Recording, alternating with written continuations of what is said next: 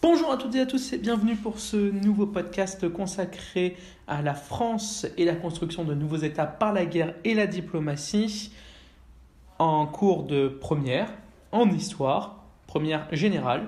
Je vous rappelle que vous pouvez trouver plein de documents avec des liens en description de la vidéo ainsi que sur le site www.histoiregéographie.net. Alors après 1948, Napoléon III mène une intense activité diplomatique.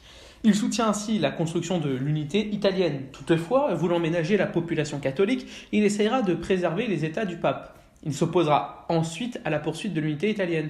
L'unité de la nation allemande s'est réalisée au détriment de l'Empire français. Sa défaite à Sedan en 1870 va provoquer la proclamation du nouvel empire allemand en 1871 à Versailles.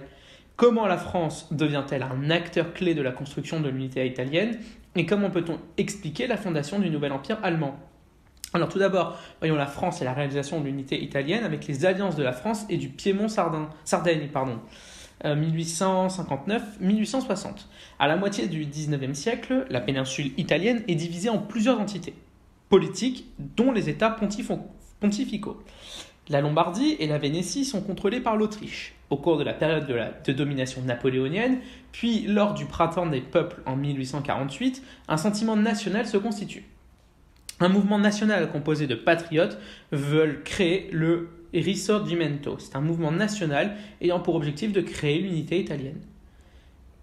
Camillo Cavour, qui est le premier ministre du Piémont-Sardaigne, gouverné par Victor Emmanuel II, recherche une alliance avec la France afin de chasser les Autrichiens. Il est à la recherche d'alliances militaires et diplomatiques. Par ailleurs, l'Empire français cherche également à sortir de son isolement. Ainsi, Napoléon III rencontre Camillo Cavour en 1858 lors de l'entrevue de Plombières dans les Vosges. En échange de l'aide apportée par Napoléon III, il est prévu la cession du comté de Nice et du territoire de la Savoie à l'Empire. L'empereur français est favorable à une fédération qui serait placée sous l'autorité partagée du pape et du Piémont. Le mariage du cousin de Napoléon III, Napoléon Jérôme, et de la princesse Clotilde scelle l'accord. Napoléon III a été favorable à la création d'une unité italienne. Il a vécu à Rome dans les années 1820. De plus, il était dans sa jeunesse proche du mouvement Carbonari. Euh, c'est un membre, membre des sociétés secrètes italiennes et françaises qui combattent pour l'application des principes nationaux et libéraux. En 1859, la France et le Piémont-Sardaigne déclarent la guerre à l'Autriche. Ils sortent victorieux des batailles de Magenta le 4 juin et de Solferino le 24 juin. Le Piémont-Sardaigne peut ainsi exercer, annexer la Lombardie armistice de Villafranca. Toutefois, la population catholique française qui désire préserver les États pontificaux pousse Napoléon III à proclamer l'armistice avec l'Autriche avec l'Autriche le 11 juillet 1859. L'armée française va ensuite protéger Rome et le pape. Des révoltes et des soulèvements se produisent ensuite dans le reste de la péninsule. Cela aboutit au rattachement du centre de l'Italie, Parme, Modène et Toscane, avec le Piémont-Sardaigne. La France obtient les comtés de Nice et de Savoie en 1860, après deux plébiscites, ce sont des votes directs du corps électoral par oui ou par non sur un projet présenté par le pouvoir. Voyons maintenant la poursuite de l'unité italienne. Dans le sud de la péninsule, le républicain Giuseppe Garibaldi et ses chemises rouges mènent l'expédition des Mille. La Sicile est conquise ainsi que Naples. Les régions du sud de l'Italie votent ensuite leur attachement au Piémont-Sardaigne. Victor Emmanuel II est proclamé roi d'Italie et de Turin en 1861. La ville de Turin devient ainsi la capitale du royaume. Cela est provisoire car elle est excentrée et moins prestigieuse que d'autres villes italiennes. C'est ainsi qu'en 1865, Florence devient la nouvelle capitale. La défaite de l'Autriche en 1866 face aux armées prussiennes permet à l'Italie de récupérer la Vénétie. Rome est protégée par l'armée française. Napoléon III veut protéger le pape et son territoire. Toutefois, toutefois, la guerre engagée contre la Prusse en 1870 modifie la stratégie napoléonienne. Les troupes françaises sont rappelées sur le front pour combattre les Prussiens. Rome est ainsi une ville ouverte. L'armée italienne occupe ainsi la ville et devient en 1871 la nouvelle capitale italienne. Voyons maintenant la France et la construction de l'État allemand. La situation politique de l'Allemagne avant l'unification politique de 1871, l'Allemagne est très morcelée. On compte ainsi près de 39 États, la Prusse est la principalité la plus puissante et désire l'unité pour son avantage.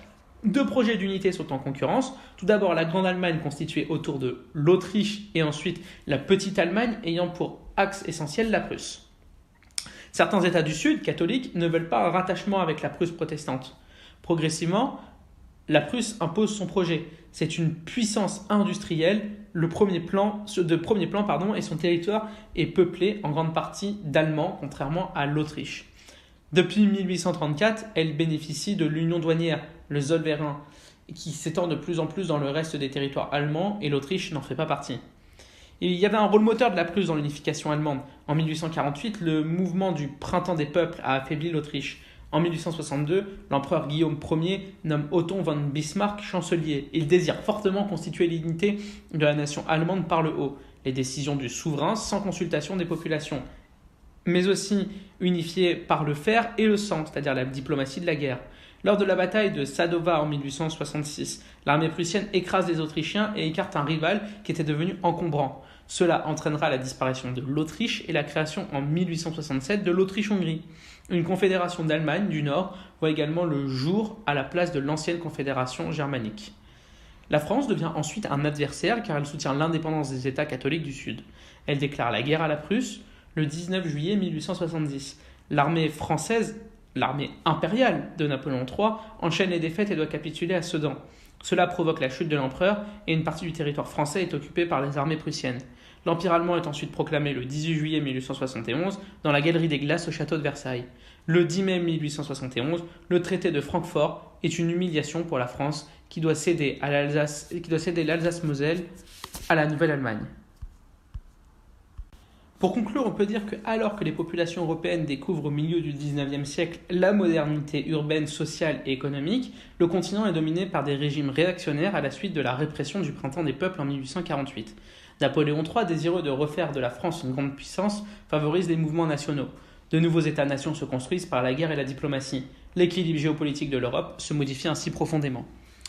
Voilà, j'espère que ce podcast vous a plu. Vous pouvez retrouver, je vous rappelle, des documents en description de la vidéo ainsi que sur le site www.histoiregéographie.net. En attendant, je vous dis à très bientôt pour de nouveaux podcasts. Au revoir.